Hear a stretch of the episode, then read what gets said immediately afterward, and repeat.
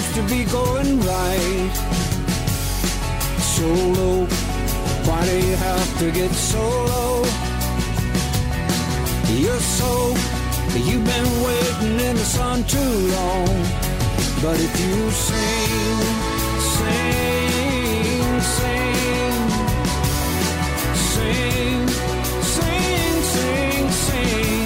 ¿Qué tal amigos? Aquí estamos, los domingueros, los habituales de estas horas de la mañana en Radio Marca o los habituales de la hora que nos escuches en formato podcast. ¿eh? Ya sabéis que podéis escucharnos en cualquier momento, incluso a más velocidad de la que estamos hablando normalmente, porque puedes elegir que, que se oiga a 1,2, a 1,5, en fin. Nos convertiremos un poco en ardillas, ¿eh? pero nos podrá seguir escuchando. ¿eh? Así que ya lo sabéis, eh, ahora en Radio Marca, los domingos por la mañana, siempre, no cambiamos de horario, ya sabéis que llevamos un montón de años así. ¿Para qué cambiar? Desde las 10 hasta las 11 de la mañana y luego, pues en podcast ponéis Marca Coches, que así se llama este programa, y nos vais a encontrar al que te está hablando, a Pablo Juan Arena, y a la otra ardilla, que sería nuestro Francis Fernández. Hola. Hola, ¿qué tal? ¿Qué, tal? Buenos días. Nunca me habían llamado eso, pero vamos. ¿Eh? Nu- ¿Nunca te has puesto a más velocidad? ¿De qué? Eh, eh, eh, en el podcast puedes elegir, no, Sí. no en todos, eh, pero en casi todos. Claro, como Sí. es un archivo de audio, pues escucharlo, pues un poco. poco hay gente que escucha, sobre todo los que son los que son hablados, que no, no, no- la música no es importante, sino la voz. Igual por, no sé, un poco pues para mm, ganar tiempo al tiempo. Sí, no Eh, un programa de, de, pues de una hora, si lo escuchas a 1.2, lo escuchas un 20% más rápido y por tanto pues durará, yo qué sé, pues 45 minutos en vez de una hora, ¿no? Tendremos la voz más afinada, ¿no? Pero. Eso es, eso es. Seremos más ardillitas, pero más bueno. ardillitas, sí. eh, con, con envidia de las ardillas, eh, que viven en la copa de los árboles y creo que, bueno, seguro que pasarán calor, pero al ladito de los árboles menos que el calorazo que estamos, Estamos pasando teniendo, sí. otra vez Sí, otra- esta última semana, ¿eh, Francis? Eh, yo no me puedo quejar donde estoy, pero aquí al lado, en Valencia, al lado de Valencia, no en la misma capital, este, este, estos días, el, creo que fue el miércoles, el miércoles o el jueves, el Mm. jueves, 46,5 grados de temperatura. Lo leí, lo leí. Es decir, eh, bueno, yo, yo lo único que digo es que los, todos esos negacionistas, y estoy hablando del automóvil porque quiero seguir hablando del automóvil, todos estos negacionistas, pues bueno, yo creo que se lo tienen que hacer ver. Eh, y con respecto al automóvil, ¿qué, qué- qué quería contar con relación a esto? Bueno, hay un elemento del coche que es ahora mismo eh, no importante, es fundamental para poder viajar. Es nuestro gran amigo y gran copiloto, ¿no? el aire acondicionado es fundamental, es un elemento que ahora mismo no solamente nos mantiene más frescos y nos quita esta, estas las penurias del calor, sino que también nos proporciona mucha seguridad.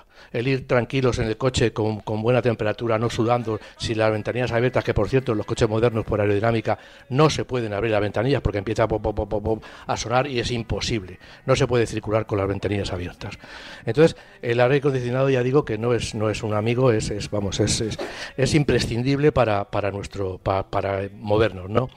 Eh, los coches sufren muchísimo con el calor pero parece hay una pero hay una un matiz que quería que quería comentar Eh, cuando vamos en un coche por carretera y hace 40 41 42 grados eh, es tontería poner el aire acondicionado a 20 grados el aparato no va a ser capaz de, de bajar de esa mucho la temperatura, no va a ser capaz de bajar la temperatura hasta esos 20 grados.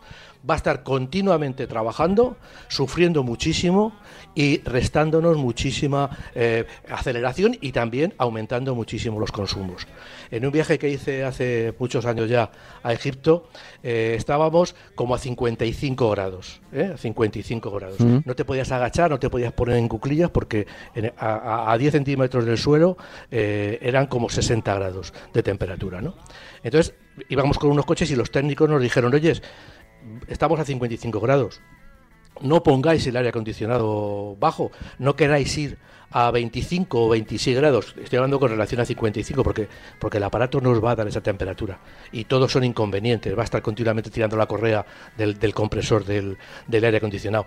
Entonces nos dijeron, tenéis que poner la temperatura, tú fíjate, vamos a, a, 55, ponerla al máximo, ponerla a un grado por, por encima del máximo. Si el aire acondicionado lo podemos poner a 30 grados, pues ponerlo a 29 grados, a 30 grados si queréis pero no bajéis de ahí porque es que el sistema no va a funcionar. Evidentemente se notaba la diferencia de temperatura, de, de 55 fuera a 30 grados dentro del coche, se notaba un montón. Por eso quiero comentar que si vamos por carretera, nos vamos moviendo, tenemos que movernos a mediodía un día de estos, que estamos superando los 40 grados, no pongamos la temperatura a 22. Si la ponemos a 27, a 28, a 29 grados, vamos a conseguir que vaya, eh, la sensación va a ser muy diferente de estar en la calle a estar dentro del coche. Dentro del coche incluso vamos a notar un cierto frescor, porque la temperatura muchas veces son relaciones entre lo que estamos y lo que entre lo que estamos fuera y lo que estamos dentro, ¿no? Entonces ya digo que no, no lo pongamos porque es, es, eh, digamos, eh, no, no, se puede conseguir esa disminución de temperatura, con lo cual ya digo que evitamos una paliza al compresor del aire acondicionado y una paliza al motor del coche. Eh, ya digo que es que es muy importante esto porque porque le estamos pidiendo peras al olmo, ¿no? Los coches no están eh, estudiados, aunque hacen pruebas en África y en todos los lados y a 30 grados bajo cero, pero no están eh, pensados los aires acondicionados, por ejemplo, que llegan a España para trabajar con temperaturas muy altas. Entonces, eh, bueno, pues en ese sentido hay que, hay que tener esa precaución para no sobrepasarnos en lo que le pedimos a nuestro vehículo. Bueno, es un buen comienzo esto de recordar que sí, que tenemos un aire acondicionado, pero que no es mágico. Eh, no, no. Eso es. Eh, por mucho que tengamos aire acondicionado o climatizador, no, le, das, no le das al botoncito de, mira, quiero estar a 23, cuando en Valencia estábamos a 46 y medio, has dicho. Sí, 46 y medio. 46 y medio se ha marcado aquí cerca, a 100 kilómetros de aquí. Es evidente, primero, que no va a conseguir los 23 y segundo, Y segundo que, que para, para el intento que va a hacer va a consumir muchísimo. Recordemos que el aire acondicionado te puede subir a los 100 kilómetros eh, en, condiciones normales. Un 7% un 7%. Un 7%. En condiciones normales, pero claro, si lo tienes a toda máquina. E, efectivamente, o sea, en condiciones normales es que yo lo pongo a una temperatura y el compresor funciona dependiendo de la temperatura interior. Va, va adecuando. Cuando la temperatura interior, si yo le pongo, por ejemplo, a 24 grados, pues si subo, si la temperatura interior sube a 26, pues va, va, a funcionar el compresor. Si consigue bajar a 24, porque fuera hace fresquito, porque refrigera bien, pues entonces conseguiremos, conseguiremos bajar, eh, bajar la temperatura ¿no? ya digo, eh, se, quedará y no, y no trabajará el compresor. Pero si le pedimos 20, 22, a lo mejor el compresor está funcionando constantemente, entonces continuamente está consumiendo una cifra que es mayor que este 7%, porque este 7% ya te insisto que yo eh, eh, se fija porque el compresor entra, funciona y se para, funciona y se para en función de la temperatura interior que le hemos exigido y, la posibilidad que tiene de conseguirlo. Bueno, eh, pues así hemos empezado hablando del calor, que es una de las noticias sin duda de, esta semana, bueno, de todo el verano, pero es verdad que por oleadas va subiendo la temperatura y esta semana ha sido especialmente calurosa en algunos puntos de nuestro país. Pero tenía yo apuntado por aquí que teníamos en el tintero hablar de las ventas, de las ventas. Las ventas, las ventas que, bueno, eh, la verdad es que son buenas noticias después de esta travesía del desierto que hemos tenido desde hace ya, desde prácticamente desde el principio de la pandemia, pues tenemos que ha subido el mercado en julio un 10,7%, que es una cifra bastante buena, o sea, sin, en, relación al, año anterior. Eh, luego eh, tenemos que el mercado el mercado de la, cifra de mercado es de 586.626 coches en el acumulado y en el año esto significa que es un 21,9% más grande, más alta que, eh, que en el mismo en los primeros siete meses del año anterior. Esto, bueno, pues se pueden lanzar campanas al vuelo, se puede decir que vamos a estar nosotros dijimos ah, en unos programas anteriores que yo que yo creía que pensábamos que iba, podíamos llegar 900, 950 mil coches. Vamos a ver cómo cómo se comportan, quedan solo cuatro meses, yo creo que va, por, va a estar por ahí la cifra y que no llegaremos al millón de unidades, que tampoco es un problema porque desde luego ya digo que desde de, las cifras que venimos anteriores, pues yo creo que es un, bálsamo para todos. ¿no? Eh, la marca que más ha vendido en julio ha sido Toyota con 7.000 unidades, seguida de Kia. Kia ha hecho una campaña comercial muy importante en estos últimos tiempos, en estas últimas dos, o tres semanas y yo creo que se, ha notado bien en, el tema de, las ventas de, coches. Volkswagen, 6.150 unidades. Y luego hay que destacar también que el mercado, bueno, eh, he oído por ahí algunos medios de comunicación que, claro, el mercado va muy mal porque porque el coche más vendido es el coche más barato del mercado. Eh, bueno, yo creo que lo lógico es que los coches más vendidos sean los coches más baratos. Lo que para mí no es lógico es que entre las 10 primeros se meta, por ejemplo, está octavo está Dacia que a mí me parece una cifra, una, una, situación en el, en, el, en el mes. Me parece una situación bastante rara. Pero claro, que Mercedes y Audi estén metidos noveno y décimo, a mí me parece que no es una cifra, no es una, un detalle que, que, signifique que el mercado está bien, al contrario. O sea, la gente que tiene dinero la ha tenido dinero durante la crisis y la sigue teniendo ahora. Se compra Mercedes y se compra Audi. Aparte que luego aquí también hay mucho, hay mucho alquiler de, empresas y tal. Pero que, que, un coche como el Dacia Sandero o el Seat Arona, aunque sean alquiladores, o el Peugeot 2008 estén en, en, en los primeros lugares del mercado, pues a mí me parece que de una, es, es, sería lo normal, que los coches baratos sean los que más se venden y los coches caros sean los que menos se venden. Si fuera un mercado, eh, digamos, lógico. Si es un mercado raro, como yo entiendo, pues que los coches premium se vendan eh, mucho, pues eh, da una sensación, a mí por lo menos me da la sensación de que algo falla. ¿no? En el acumulado de enero-julio, pues Toyota también está en primer lugar con 48.670 unidades. Eso significa que, yo creo que lo tiene muy fácil para ser el primer, la primera marca a final de año. Kia está en segundo lugar con 41.332 unidades y Volkswagen en tercer lugar. Eh, Audi es una marca premium que está metida con 26.047 unidades en la décima posición en este resumen de lo que ha pasado de las ventas durante los primeros siete meses por marcas.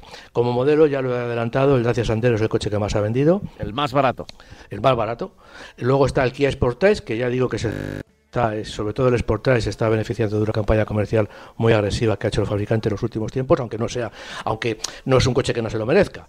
Eh, luego está el Peugeot 2008, eh, el Toyota Corolla, el primer Toyota está en cuarta posición. Ya, ya dije que, que, iba a tardar poco en Corolla en situarse en las primeras posiciones, en detrimento del CHR, que, el Toyota CHR, que es el noveno, pero que ha estado por encima de, del turismo, del compacto de, Toyota regularmente en los últimos meses, ¿no?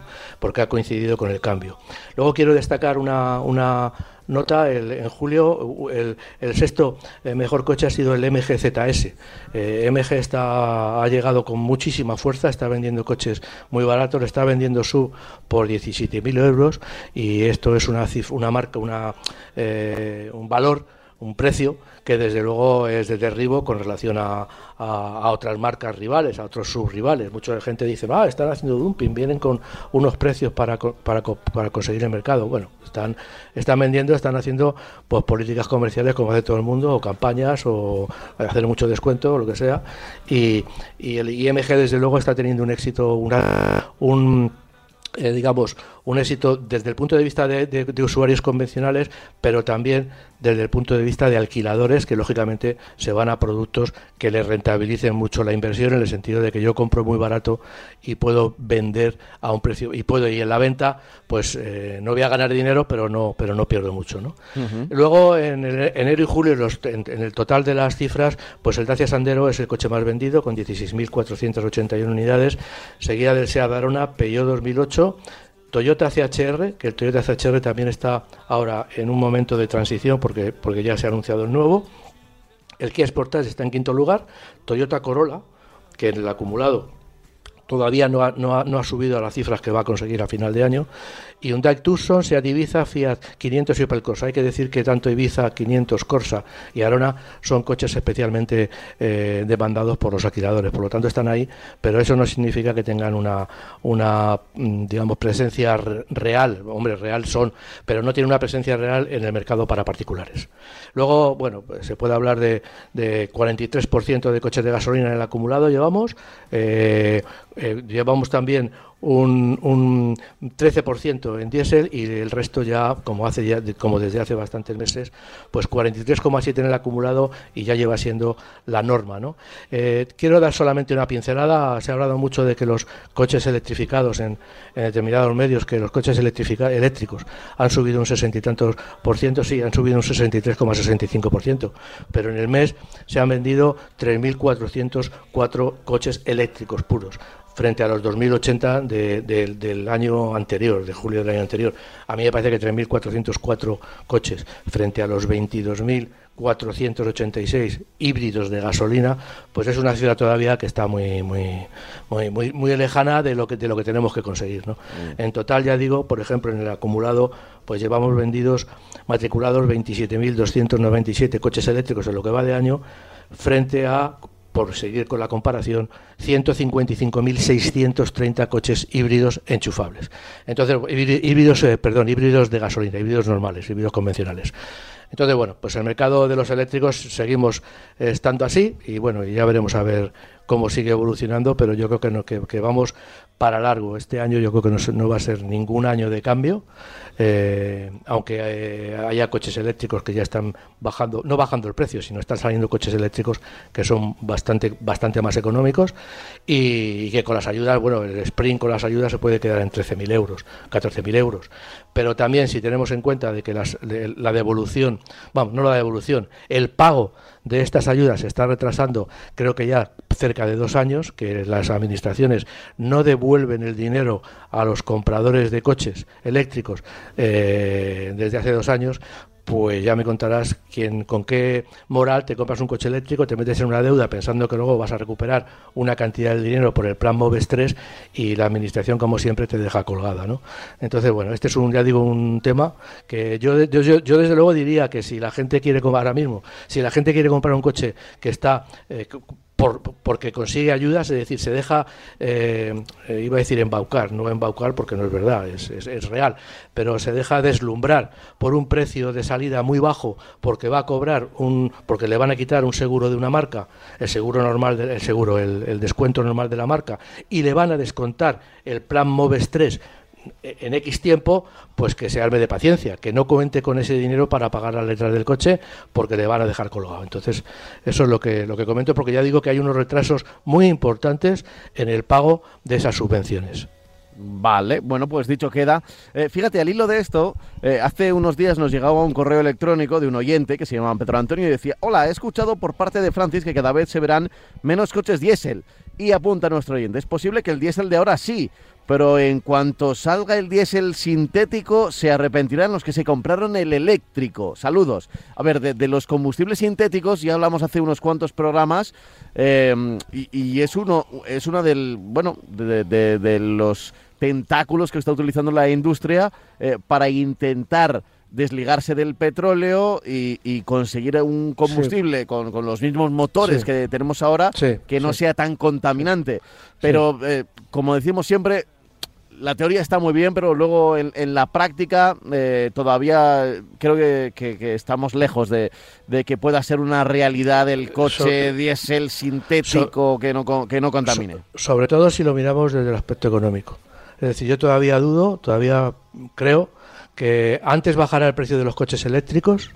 Fíjate lo que te digo, antes bajará el precio de los coches eléctricos de una manera, de una manera notable que el precio de los combustibles sintéticos, aunque proliferen Todavía estamos, que yo he leído por ahí cifras de 3, 4 euros el litro. A ver quién se compra un coche de gasolina y le echa un combustible, vamos, preparado para combustibles sintéticos y puede pagar el litro, consumiendo lo mismo, y puede pagar el litro a, a 4 euros. Es decir, es una inversión, vamos, yo creo que, que totalmente antieconómica. Y el coche eléctrico, insisto, tiene recorrido para poder bajar los, los precios. No digo que no se consiga. En la industria automovilística yo estoy acostumbrado a ver eh, y sigo viendo verdaderas evoluciones eh, extraordinarias, o sea, unas cosas que dice, pero bueno, ¿cómo, ¿cómo han desarrollado esto? ¿O qué imaginación tienen para, qué imaginación tienen para, para haberse inventado esto? ¿no? Bueno, yo soy un admirador total de, de la capacidad eh, de diseño, la capacidad industrial y la capacidad de imaginar cosas nuevas en la industria del automóvil. Pero los combustibles sintéticos, que no deja de ser una muestra también de imaginación y de, y de desarrollo, de análisis, de, de investigación, en la que, por ejemplo, marcas como Volkswagen, eh, estudios, eh, Audi concretamente, ha estado investigando muchísimo y todas las petroleras están investigando muchísimo sobre el tema de los combustibles sintéticos, todavía lo ven alejados de la, de la, de la realidad precisamente por el precio, porque eh, lo que cuesta un litro de gasolina de refino, pues eh, el, combustible sintético lo multiplica por tres o lo multiplica por cuatro. Y claro, ya digo, eh, no puedes pagar a cuatro euros. Tú imagínate que haces un viaje y estás pagando a cuatro euros el combustible de un coche normal que gaste ocho litros, que es un coche con normal. Pues imagínate tú lo que te cuesta. Entonces, yo de momento, de momento creo que los que compran coches eléctricos, bueno, se podrán arrepentir por, por, el, por el problema de uso, por el precio que han pagado, por un montón de cosas. Pero por precio de utilización, si lo cargan en casa, desde luego no se van a, no, no se están arrepintiendo ni muchísimo menos.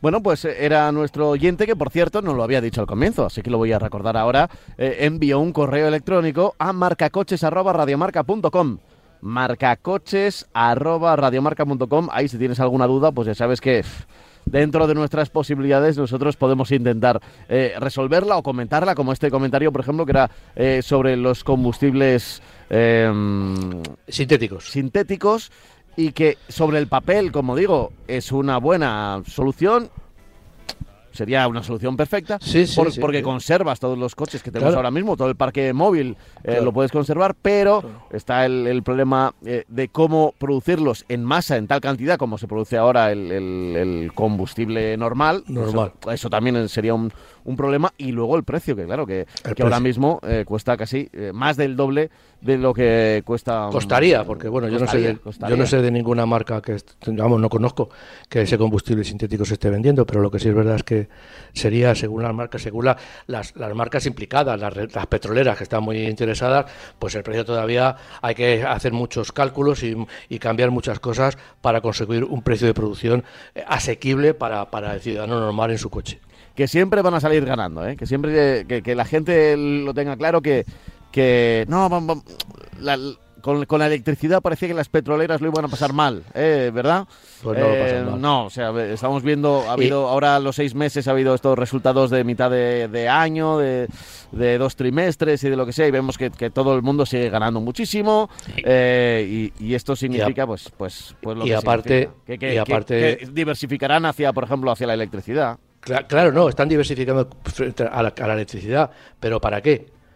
Lo mismo que las eléctricas, lo mismo que las que las empresas eléctricas de toda la vida. Están poniendo eh, eh, electrolineras, están poniendo eh, puntos de, carga, pero claro, sale eh, un coche normal, el consumo de electricidad, lo que pagas por cargar el coche, te cuesta lo mismo que si le llenaras el depósito de gasolina en la, en la calle. Digo, por eso he hecho mucho hincapié en que, y lo digo siempre, que un coche eléctrico es interesante cuando lo cargo en casa, no cuando lo cargo fuera en la calle, porque me están esperando con el, con el, con el hacha para decirme, venga para acá, que este trozo de tu, de tu presupuesto anual, que antes lo pagabas en, en, gasolina, me lo pagabas en gasolina o en petróleo, o no me lo pagabas porque soy una, eléctrica, ahora me lo vas a pagar porque claro, el, recargar en la calle pues eh, va, va, a ser, está siendo muy muy caro.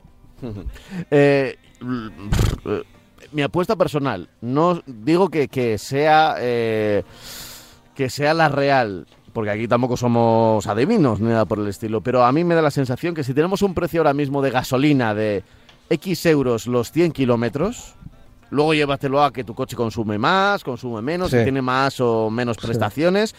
Pero me da a mí que cuando se asienten las cosas, la electricidad, el kilómetro va a costar igual. Es, decir, es difícil que, alguien de repente, eh, no, bueno, ahora mismo, oye, alguien puede tener un eléctrico, lo enchufa en su casa y gasta mucho menos. Pero cuando se estabilice todo el mercado y los coches, eh, unos se vendan iguales que otros y demás, me da a mí que el, el euro por kilómetro va a ser el mismo. ¿Sabes lo que te van a vender? Te van a vender eh, un precio de electricidad en función del tiempo de recarga. Yo estoy convencido. Cuando yo recargo, evidentemente un supercargador, pues cuesta más dinero que un cargador normal un cargador de, casa, que no hace falta, le ponemos un cargador en la pared, nos carga nuestro coche en 6, 7, 8 horas y sin problema. Pero claro, cuando yo llego a un surtidor, ese coche a lo mejor lo puedo cargar en media hora o lo puedo cargar en 20 minutos. Y si utilizo un supercargador, pues a lo mejor en menos tiempo, fíjate lo que te digo por ahí nos van a entrar, yo creo. Nos van a entrar porque, ah, usted quiere un supercargador que es una máquina y cuesta una pasta. Bueno, pues y la factura de y, la línea que, que la cometida que, he tenido que llevar para este para este aparato también me ha costado mucho dinero. Pues usted me va a pagar el kilovatio hora me lo va a pagar mucho más caro que si se quiere usted esperar aquí eh, media hora o tres cuartos de hora a que se cargue su, su coche. Yo creo que por ahí van a ir y evidentemente lo que tú dices, las petroleras están ya, vamos, llevan mucho tiempo ya ofreciendo electricidad para tu casa, muchas petroleras. O sea, Repsol, la Jeep, muchas, hay muchas, muchísimas petroleras que te están ofreciendo eh, ya electricidad para, son, son comercializadoras de, electricidad. Pues de la misma manera, eh, en, cuando vayamos a las gasolineras, pues veremos Cepsa, veremos Repsol, veremos BP o Galp con, eh, con electrolineras, con, con, surtidores de estos y cada vez habrá más. O sea, eso yo creo que el paso, el paso, el paso normal, el paso que, que todos esperamos es ese, ¿no? Eh, porque no van a cerrar todas las gasolineras de, de, España, ¿no? O sea, van a, van a, a, cambiar, sí, van a evolucionar como ha evolucionado, como han evolucionado otros aspectos de, de la industria, ¿no? En, en, muy poco tiempo. Hmm, sin duda, sin duda. Eh, lo, lo, lo, iremos viendo, lo iremos viendo. A mí me da la sensación que, eh, la llegada de la electricidad va a estar muy bien porque se va a contaminar menos, al menos, al menos en las ciudades, en, en, la cercanía de los coches, los coches van a contaminar menos, luego ya veríamos la huella de fabricación, baterías y demás, que eso eh, es otro tema que la gente dice, no, pero es que contaminan incluso más si haces una batería de... Bueno, sí, contamina más, pero lo alejas de un núcleo de población de 3 millones de personas, por ejemplo, ¿no? En las grandes ciudades, o de un millón de personas, o de medio millón de personas. Eso, es, Entonces, bueno, eh, la incidencia de la contaminación o de esa huella es distinta a la que eh, tenemos ahora. A la que tenemos ahora mismo, que está muy concentrada donde hay personas. por, por cierto, he leído una noticia, y vamos, y no, no, no, no, la dudo, no dudo, que Hyundai se ha puesto de acuerdo con Volkswagen para poner una fábrica de baterías, otra fábrica de baterías en España. Y a lo mejor le toca a, tu ciudad. porque están, pensando, eh, están pensando que, puede que, la, van a poner cerca de una, una fábrica de Volkswagen en, España y hay dos, la de en Barcelona o en Pamplona. Y de Pamplona eh, la realidad es que está preparada y, y, están viendo como fabrica, ha fabricado casi siempre coches el Polo y tal, que fabrique coches eléctricos de pequeño tamaño. Entonces, bueno, pues yo creo que, blanco y en botella. O sea, vamos a tener una fábrica en Extremadura, una fábrica también de Volkswagen en Sagunto y seguramente, es muy probable, una fábrica Hyundai con acuerdos para vender a Volkswagen. Eh, en, yo, apostaría por cerca de, la fábrica de, de Landaven, de Pamplona. Eh, no, no voy a decir que no, no, no tengo más información. ¿eh? Sí que estos días que estuve por Pamplona Ahí eh, no, no, las tenían todas con, consigo, eh, pero, no porque tuvieran información, sino porque eran temerosos, porque ha habido siempre alrededor de una fábrica de este tamaño, hay muchas promesas del de, nuevo modelo, un coche eléctrico, un poco el futuro, ¿no? Y nunca, eh, en los últimos años, nunca han cuajado. Entonces, ya, pero estamos hablando de, de, una empresa que no es Volkswagen. Sí, sí, sí, es verdad. Y que es Hyundai, y que, bueno, que yo creo que, que la puede montar porque, en teoría, Hyundai va a fabricar baterías y las tienen todas vendidas a Volkswagen. Entiendo que el acuerdo debe ser ese, que yo monto la fábrica, yo monto las instalaciones, fabrico baterías con la experiencia que tiene que tiene Hyundai en, todo lo que es electrificación y te las vendo a ti en, a, a, dos kilómetros que tengas una magnífica fábrica de coches no sé, bueno, yo, desde luego, es lo que tú decías, pues mm, yo tengo muchas ganas sobre todo, pero yo creo que la noticia eh, está bastante bien porque dicen que, que, que Volkswagen y tienen que Volkswagen y las marcas europeas tienen que aumentar las asociaciones con fábricas de con, con marcas de Asia, tanto de, de Corea como de China, para poder equilibrar, digamos, los, los mercados, porque se las está viendo muy mal aquí en España, en España, en Europa,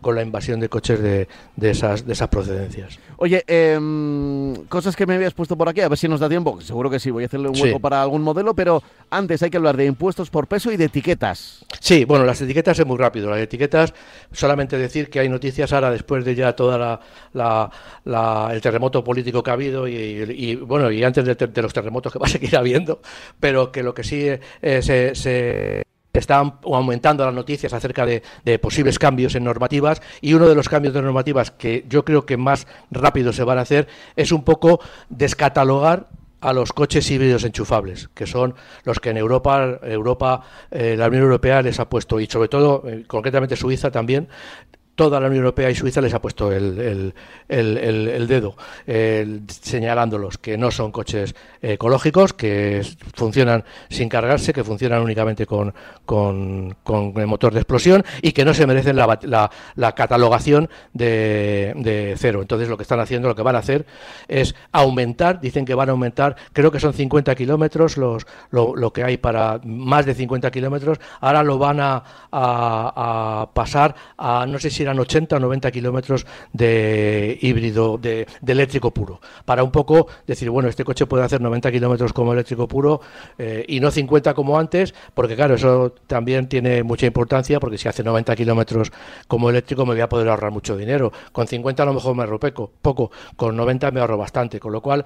Eh, de esa manera estamos le vamos a quitar la etiqueta, ¿eh? le vamos a quitar una etiqueta, con lo cual le vamos a impedir entrar en determinadas zonas de la ciudad, pero sí eh, les vamos a, dar la posibilidad de que con 90 kilómetros, a partir de 90 kilómetros, tengan una etiqueta más favorable para poderse mover mejor que otros, que otros coches, ¿no?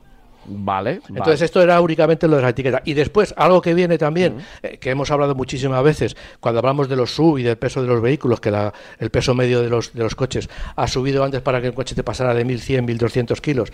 Ya tenía que ser un coche grande y ahora los coches pesan un montón. De hecho, en una ciudad como Lyon, eh, no es un ejemplo por lo que luego voy a decir, pero en una ciudad como Lyon ya se están planteando, ya se han planteado el eh, hacer bonificaciones por peso, bueno, llámalo como quieras, o bonifico los que pesen poco o perjudico a los que pesen más.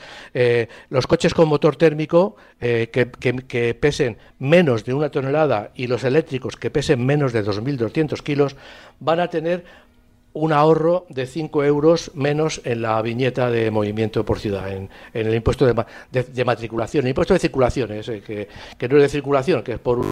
Eh, pero bueno, el impuesto que tienen los ayuntamientos para cada coche anualmente. Si pesa entre 1.000 y 1.700 kilos un coche de gasolina, un coche de con motor térmico, y pesa entre 1.750 y 2.200 kilos, va a tener 10 euros de descuento. Y si, y si eh, pasan de, perdón, si pasan de 1.000 a 1.700 kilos, 10 euros. Y si pasan de 1.750 a 2.200 tendrán 25 euros. Vamos, esto no es importante. Lo importante es bajo mi punto de vista, porque son unos ahorros bastante escasos. O sea, a mí la verdad es que no me van a ganar porque me ahorre 5 euros eh, al año. Pero lo que sí es verdad es que eso mm, me muestra para mí una tendencia, una tendencia que se ha empezado a mover en Francia y que se va a mover en toda Europa y es penalizar, poner un impuesto, o bien un impuesto nuevo o subir, como han hecho en Lyon, la tasa de circulación, para eh, evitar, para conseguir que se vendan menos coches pesados. Es una decisión que se toma fuera de, tiempo. Los coches eh, eléctricos van a pesar un montón, pesan un montón ahora porque son muy grandes y, lógicamente cuando vayan saliendo coches más, más eh, accesibles eléctricos pesarán menos porque serán coches más pequeños, con menos batería y menos autonomía, pero lo que sí es verdad es que los sub sí que se van a ver penalizados sí o sí, porque estamos viendo un aumento de peso que coches son más pesados, eh, en general, cada vez los coches son eh, eh, tienen peor aerodinámica, consumen más combustible y eso me parece a mí que en esos tiempos no es de mucho recibo. Te puedo decir, por ejemplo, que, que en el mes de julio el 58,9% de los coches han sido SUV y en el acumulado el 59,1% de los coches matriculados en España son SUV. Eso pasa en toda Europa, porque los coches que yo veo por aquí son sub y son eh, con placa extranjera son casi todos sub. O sea, digamos que es un coche apetecible y es un coche que, que, gusta muchísimo y bueno, y que se, está, se ha popularizado de una manera, mm, bajo mi punto de vista, dramático, porque va en contra de todas las tendencias que había de bajar peso, de mejorar aerodinámica para mejorar y disminuir los consumos de combustible. Entonces, bueno, yo creo que Lyon es el, el estandarte que ha salido el primero, que, está, pero de una manera muy tibia, y yo creo que otras ciudades, en Francia sobre todo, pero se será por Europa, van a ver, y sobre todo con las ganas que tienen de poner impuestos a coche eléctrico, pues van a ver, van a ver, eh, digamos, van a, a, a desplegar eh, su imaginación para poner nuevos impuestos impuestos al automóvil por el peso de salida. Eh, estamos eh, teniendo algún pequeño problema, lo, estarán escuchando nuestros eh, oyentes. es mínimo con la sincronización del micrófono de bueno de, de, de, de la línea eh, de, Francis pero, pero se te escucha bien, ¿eh? Vale. No, no hay problema. Es un pequeño. De repente hace un segundito de, de, un sonido raro. Tú igual también me escuchas de vez en cuando así, ¿no? No, no, no, bueno, no escucho nada. Hace ahí bueno. una sincronización a, rara. Hablaré pero, más despacio. Pero quizá es porque nos acercamos a un tema complejo, complicado. Eh, del que te quiero preguntar rápidamente, porque no me, quiero ir a un, a un modelo, pero eh, es que hace semanas que no hablamos, me siguen llegando mails al respecto de, de un tema que fue político y que casi nosotros quisimos pasar de puntillas, porque justo estaba el tema de las elecciones generales, el tema de las autopistas eh, eh, de, de, pago, no de pago, que si iban a ser todas sí. o no, que si bueno. Europa eh, lo obligaba, que si no lo obligaba. El, el, director general de tráfico cometió una indiscreción. Sí. Peor momento para un partido político, que es decir, que van a subir los peajes de las autopistas cinco días antes de las elecciones. Yo insisto en que, bueno, hay, hay señores que tienen muchas veces el, el el, bueno, una, unas características determinadas, ¿no? Pero que lo que sí pasa es que es un tema de Bruselas, que ya lo ha reconocido al principio, al principio el Partido Socialista lo que hizo fue negar la mayor y luego ha tenido que dar marcha atrás. Eh, y en Europa le están pinchando, están pinchando a España, no están pinchando al Partido Socialista, están pinchando a España para que eh, mueva eso de una manera rapidísima. ¿no? Eh, evidentemente es un problema que será de, de, del partido político que salga y de cuando, cuando se haga la, investidura, habría quien, quien, quien, saldrá. Eh, pero de todas maneras, tanto a uno como a otro, Europa le va a seguir presionando para rebajar el déficit y, que, y, que, y crear un nuevo impuesto que, va, que según Europa pues va a tener uno, un, un, unos ingresos muy grandes. Resultado, yo, mi impresión, mi, mi, mi, mi, opinión, es que van a poner, de, de, entrada yo creo que van a poner una, seguramente me equivocaré, pero yo creo que lo más lógico sería que pusieran una eh, viñeta. Una viñeta que no fuera de momento muy cara, porque claro, ya no da tiempo a poner en un año toda la gran, cantidad de arcos que hay que poner en determinadas autovías para cobrar, como tienen ya en Portugal.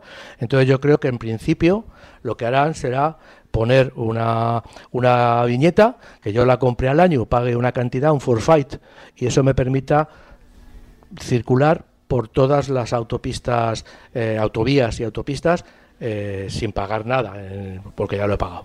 Después vendrá el pagar por un tramo determinado, pero ya digo que para eso hace falta una infraestructura técnica que todavía no existe. O sea, sí hay muchos arcos de, en las carreteras donde están los radares, donde están las señales informativas, pero hay que hacer una, una infraestructura, porque claro, esos son aparatos que van a, a, hacer la foto a todos los coches y el que no haya pagado, eh, pues, pues multa, ¿no? Entonces, bueno, yo entiendo que, que, que irán por ahí. Primero Fíjate. una Fíjate que, que, que, es así, pero en algunas declaraciones de los políticos, sí. sobre todo en este caso por parte del, del gobierno, eh, se defendían cuando les acusaban, bueno, les acusaban, al final los periodistas preguntamos, oye, sí, sí, claro, no acusamos de nada. Este? Es un tema que salió encima de la sí. mesa y decían, no en ningún momento eh, va a haber unos impuestos eh, por uso de las autovías. Y a mí el por uso me llamaba la atención, porque es verdad que en el, en el texto que se remitió en su momento a Bruselas se hablaba igual de impuesto por contaminación. Que al final el uso está ligado a la contaminación, evidentemente, ¿no? Si tú sí. usas más, vas a contaminar más. Pero claro, como ahora hay coches que contaminan menos, pues yo no sé si, si eh, ahí Hombre. estaban viendo una vía eh, sí. para realizar. Pero claro, eh, al final es el problema que dices tú. ¿Cómo lo, cómo lo monetizas eso? ¿Qué, qué, qué... Rápidamente, digo. Eso es, rápidamente. Entonces, es decir, pones un impuesto directo a todos los eh, coches, utilicen o no utilicen las autopistas, para que lo puedan utilizar. No, una eso especie es de eh, una especie de mm, impuesto de circulación de las no. ciudades. No, ¿sabes? eso es injusto. Un, un, impuesto de circulación nacional, por decirlo de alguna manera. No, no, no tiene es mucho sentido. ¿no? Entonces, lo que yo entiendo que es lo, lo más justo, hasta que tengan desarrollado, ya digo, la infraestructura eh, técnica para pagar, para cobrar, pues es poner una viñeta. Una viñeta que yo, ah, voy a hacer un viaje en autopista, pues tendré que pagar, no sé, hablaban de ochenta y tantos euros, pero también hablaban de que el kilómetro eh, nos iba a salir a nueve céntimos, o sea, una, burrada, porque al final un viaje de 500 kilómetros pues nos iba a salir por un pico, ¿no? Íbamos a gastar más en el peaje, en ese peaje, que, la, que, en gasolina. Que ya, ya, es decir. Que ya es decir. Entonces lo que quiero es, es que a mí me parece que si quieren ganar tiempo, como hay esta posibilidad, evidentemente no pagando 80 euros al año o, sacando una, viñeta por mes. Eso se complicaría mucho el tema. En, todos los países de Europa, en, vamos, en los países de Europa que lo tienen, en Suiza y Austria lo que tienen es, tú cuando llegas al país, lo digo como, como extranjero, pues llegas al país, te sacas una viñeta que, que no son muchos francos, ¿eh? no son ni muchos, ni muchos euros. Eh, y ya puedes circular libremente por todas las autopistas del país. Entonces, un poco podían hacer con eso, una, una esa, bueno, eh, el que vaya a utilizar la autovía ya sabe que, que, lo tiene que sacar, lo puedes sacar en cualquier lado, lo sacas y ya puedes circular durante un año, puedes circular eh, libremente por todas las autovías y todas las carreteras de España. Bueno, eh, evidentemente el que no salga de la ciudad o el que no circule, pues no tiene que pagar ese impuesto. Entonces, bueno, yo creo que eso sería más justo. Lo que no sería justo sería pagar 90 euros, porque a mí me parece una cantidad exagerada. Pero bueno, ya veremos a ver. Lo que pasa que, bueno, yo creo que les ha pillado el toro, porque son medidas que no se deberían, desde el punto de vista político, no eran muy bien recibidas, no se deberían, no, no se podrían tomar antes de las elecciones, pero bueno, todo sea, toda eh, la Unión Europea yo no sé si ha presionado o, o si, o si el, el, el, director general de tráfico se ha ido un poco de, pensando que, bueno, también puede ser inocentemente, que en Bruselas, que, son, que es Bruselas la que nos está obligando y que lo mismo que obliga a los de ahora puede obligar a los, de, a los, a los que vengan luego, sean los mismos o sean otros, pues yo creo que, que ese tema, eh, si lo quieren implementar para, para el año que viene, yo creo que van a tener que hacer eso, comprar una, una viñetita, una euroviñeta, que pagar una cantidad y luego ya con el tiempo ya se calla a Bruselas y se empieza a desarrollar eh, lo que es más justo bajo mi punto de vista, que es los arcos. Y yo pago, hago este tramo de autopista y pago por ese tramo de autopista porque estoy eh, estropeando el asfalto en este tramo y contaminando en este tramo. Entonces, bueno, pues eso yo creo que es lo más lógico y lo más y lo más eh, mm, como iba a decir, lo más equitativo para todo el mundo, ¿no? Lo lo unos pagarán mucho porque anden mucho y otros pagarán poco porque no anden poco o nada porque no andan. Entonces eso me parece más justo. Al final lo de siempre que decimos, lo mismo que te decía antes que el, que el kilómetro, el euro kilómetro desde mi punto de vista, que ya veremos luego, eh, no, no cambiará en el futuro cuando se asienten las nuevas tecnologías entre lo que tenemos ahora, gasolina diésel, con, con lo que tendremos de, sí, pero ¿qué va a pasar con esto? Pues eh, que al final eh, el gobierno o los gobiernos tienen que recaudar y la pasta que ahora mismo entra por combustibles y por otro tipo de cosas relacionados con el mundo del motor y del coche y de la automoción es muchísimo, muchísimo. Eh, impuestos locales, impuestos regionales, impuestos nacionales y ya pues la mitad del combustible e, es, es, impuesto y fíjate todos los coches, ahora mismo que estamos precisamente en el puente, eh, todos los coches que se están moviendo, por cierto, precaución eh, a todos aquellos que, que estén desplazándose estos días, la cantidad de, coches que se están moviendo en carreteras, trayectos largos y todo lo que va a las arcas del Estado ojo, por, eso. El, IVA es un 21% ¿eh? del automóvil. ¿Eso cuánto, cuánto dinero es? Es que es una pasada. Sí, bueno, el, IVA está presente, digamos que está presente en todo, en, todo. el consumo. Pero, pero, en el automóvil, que eso que no es no estamos hablando de que me cargan un 21% sobre un euro, no, me cargan un 21% sobre 20.000, 30.000, 40.000 euros. Es que es una cifra muy, muy, muy, muy importante, ¿no? Sí. Entonces, bueno. Ah. Pero vamos, bueno, es lo que tú dices, o sea, hay que sacar, hay que sacar dinero, lo que pasa que muchas veces hay que ver la presión que hacemos al contribuyente, porque el contribuyente al final, pues lo que ha pasado con el automóvil, que al, final el contribuyente pues estira el coche y deja de comprar coches. Y tenemos un problema como hemos tenido durante la crisis y que bueno, parece que se está solucionando, parece de subir el precio de los coches una burrada. Que bueno, ya veremos a ver cuánto aguantamos comprando coches a sus precios, porque claro, Ahora hay mucha gente que compra coche porque no tiene más necesidad que cambiar de coche, porque si no, no se mueve. Pero en un futuro ya veremos a ver. O sea, bueno, es un problema. Tienen un problema bastante gordo eh, todos los, todas las administraciones y todas las, todos los países de Europa para mantener el sistema, pues tienen un problema gordo de, de poder pagar también ese sistema. Claro. En fin, eh, venga, vamos, eh, que estamos en la recta final, bueno, todavía nos quedan 10 minutos, vamos a hablar de algún modelo, porque teníamos que pues repasar el Renault, por ejemplo. Se está anunciando un... Eh, Renault está, ha, hecho un cambio radical de, producto. Radical de producto porque ha pasado de tener, de tener la gama de monovolúmenes más, más amplia del mercado, me acuerdo del tiempo del Modus, el Scenic, el Space, o sea, el Scenic con dos, con dos carrocerías más larga y más corta, en fin pues ha pasado a, no tener ninguno porque ya anuncian que el Renault Scenic E-Tech va a ser un nuevo subeléctrico de, de Renault. Ya hablamos el otro día, ah, vamos, el otro día, hace unas semanas, que la Space, el Space, que era el primer monovolumen, uno de los el primer monovolumen para Europa y uno de el pionero prácticamente de los monovolúmenes para Europa y el pionero mundial junto con el Voyager, el Chrysler Voyager, pues es un es un eh, eh, eh, también cambiaba esa filosofía y de ser un monovolumen pasaba a ser un SV. se va a fabricar en la, en la factoría. Esto estamos hablando dando avances porque hay muy poca información. Se va a, se va a fabricar donde se fabricaba la Scenic, en la fábrica de Douai, en Francia, digo que se va a fabricar en, en Francia. Tiene una plataforma similar, idéntica a la del Megane E-Tech eléctrico y a la del Nissan Ariya, eh, que son dos coches, ya digo, en estos dos eléctricas, y eh, tiene unos cambios eh, estéticos muy importantes, claro, porque está cambiando de, diseño totalmente, pero sí lo que tiene es una, eh, digamos, similitudes en el, en el, estilo a el resto de su de la marca. ¿Dónde se va a situar? Porque claro, ahora mismo, en teoría, dentro de la gama sub, pues eh, está situada en la parte inferior.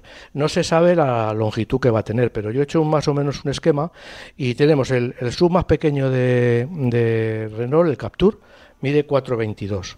El Austral, que es el siguiente sub ahora mismo en la gama, mide 4,51. Por lo tanto, debe de estar entre uno y otro. Eh, yo calculo que puede medir podrá medir entre 4,39 y 4,41, más o menos va a estar en esa, en esa cifra. ¿no? Luego, curiosamente, el, el, el Arcana, 4,57 metros de longitud, es el, se puede decir que es el, el subcoupé del Austral. Luego viene el Space, que es que tiene mide 4,72, que es el sub más grande de, de, la, de la marca en estos momentos. Y, y luego tiene el Rafale, que es eh, un sub también coupé sobre base de la SPA que mide 4,71. Es decir, va a tener de momento dos familias de coches con de, sub, con sub normal y sub coupé, y luego eh, un Scenic que va a ser un sub, digo que alrededor de 4.39, 4.42 entre el Capture y el Austral. Y bueno, y, por supuesto, eh, si se apoya en una plataforma de coche electrificado, pues como toda la gama de, Renault va a tener versiones eh, electrificadas y algún motor de gasolina, pero supongo que será todo versiones electrificadas, híbridas, híbridas enchufables o eléctricas puras. Vale, vale, lo apuntamos el Renault Scenic y ese cambio de paradigma que, que, tiene Renault. Bueno, estas decisiones que son importantes. Lo vemos, por ejemplo, aquí los aficionados a la Fórmula 1 también, ¿no? Sí. Eh, creo que esta semana o la semana pasada decía eh, que Francia, decía Luca de Meo, Luca de Meo, decía Que, que, Francia eh, no tiene suficiente afición a la Fórmula 1 y que quería que, que Alpine fuera el Ferrari de Francia. Francia.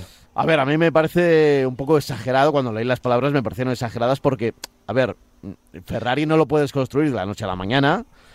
Y, segundo, a, ver, eh, creo que Francia, eh, por constructores y luego por pilotos eh, legendarios, por ejemplo, sin más lejos, Alain Prost, que ha estado en la propia escudería y que le echaron de mala manera, pues es, un país que tiene eh, más tradición que, por ejemplo, la nuestra, España, ¿no? Que, tenemos a Fernando Alonso y tenemos a Carlos Sainz ahora eh, pilotando, pero, pero Francia, en cuanto a construcción, equipos y, todo lo demás, eh, ah.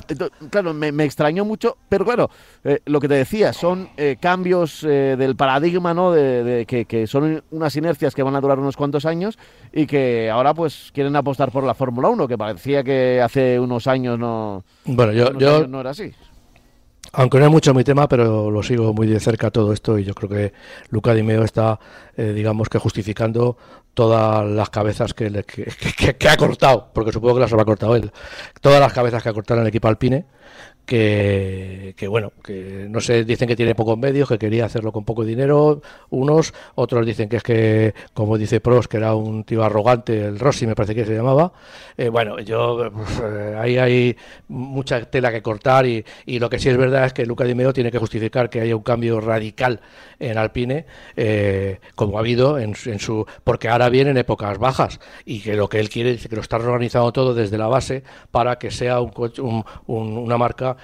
como eh, Ferrari, que eh, Francia es uno de los países con más afición al automovilismo, es uno de los países con más éxitos en el automovilismo, eh, porque ha tenido marcas como Ligier, marcas como Pros, ha tenido un montón de marcas en la Fórmula 1 y en otras disciplinas.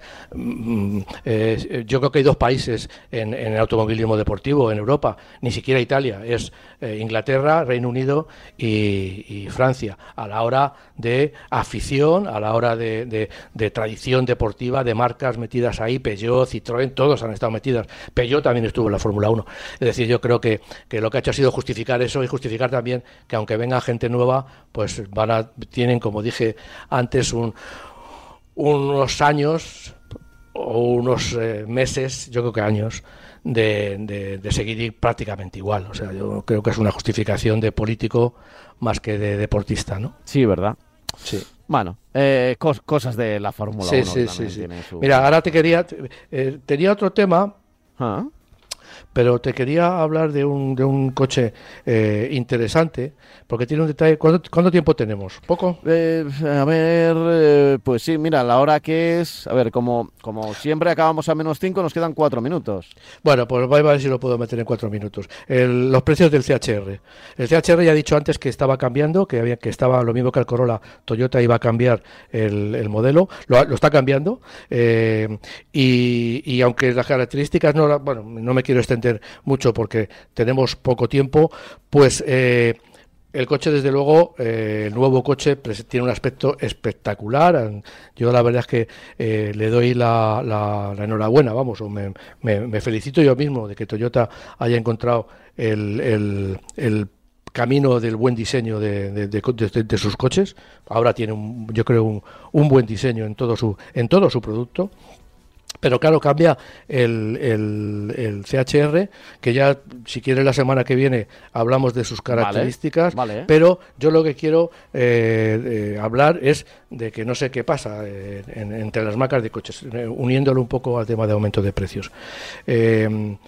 Bueno, como digo aquí, lo tengo, lo tengo escrito que parece que la marca ha experimentado los calores de este verano torrido al fijar las, las, cifras de, precio de este CHR, porque es un coche que de aspecto más o menos igual, de dimensiones un poco más igual, tiene nuevas tecnologías, lo mismo que las tiene el Corolla, eh, tiene la misma tecnología que tiene el Corolla y, vamos, y, y el anterior precio se vendía a partir de 29.100 euros en los, con los dos acabados y llegaban hasta 34.700 euros de, precio. Es decir, tenías un abanico de prácticamente 30.000 a 35.000. Bueno, pues ahora sacan la nueva gama, que ya digo que con una tecnología que, se puede adquirir en el Corolla, y el Corolla tiene un precio a partir de 25 y hasta 35, que no, no quiero, que quiero recordar, y se suben a 43.150 euros para la versión 200H eh, GR Sport y anuncian que bueno que esto puede ser más justificable 48.150 para un híbrido enchufable. Es decir hemos subido de, de 35.000 euros que sería la versión GR Sport antigua sí eso sí tenía 180 caballos a los 200 caballos y eh, aumentamos el precio eh, 8.000 euros pues yo a mí nunca había visto una subida de precio. No, te salen las cuentas, ¿no? Claro, no habías visto una subida de precio tan enorme de un cambio de generación a otra, siendo un coche más o menos igual. Claro, si cambias y, y haces un coche de, de, mucho más grande, eh, mucho más equipado y tal, igual, bueno, pues podría ser. Pero claro, para un coche que más o menos es igual, porque va a seguir midiendo eh, 436 436 en esta segunda generación. Eh, tiene un estilo, la verdad es que tiene un diseño a mí me ha encantado, eh, pero ¿a dónde, se, a, dónde meten esos 8.000 euros de... En el híbrido enchufable puede estar justificado, porque evidentemente baterías y tal, pero en un híbrido que tienen ya amortizado, vamos, no lo tienen amortizado porque son nuevas generaciones, pero lo están montando en el Corolla y el Corolla cuesta también 8.000 euros menos el más equipado, pues yo no lo entiendo bien. Ya hablaremos la semana que viene, ya lo apunto y hablamos del coche, porque a mí ya digo me ha llamado la atención porque es un poco unido a, lo caro que están que están eh, saliendo los coches y, a y, al, enorme porcentaje de subida que estamos teniendo en los últimos tiempos. O sea, porque yo no sé si, si no sé cómo lo justifican las marcas, la verdad, porque yo no, eh, no, encuentro justificación. Que los coches eléctricos sean caros, sí, pero el resto, ¿por qué están subiendo tanto? ¿Por qué un Renault Clio ahora mismo de nueva generación te cuesta a partir de 17.000 euros, el más básico. 17.000 euros. Cuando era un coche que por 12.000, 11.000, 10.000 euros te lo podías comprar, que, hay, que suba hasta 15.000. Pues has abierto el melón, Francis, y lo seguiremos comiendo, pero será ya la semana, que, semana viene, que viene. ¿eh? La semana que viene. El domingo que viene os emplazamos aquí a un nuevo programa de Marca Coches. Hasta la próxima, Francis. Venga, hasta luego. Chao, chao. Radio.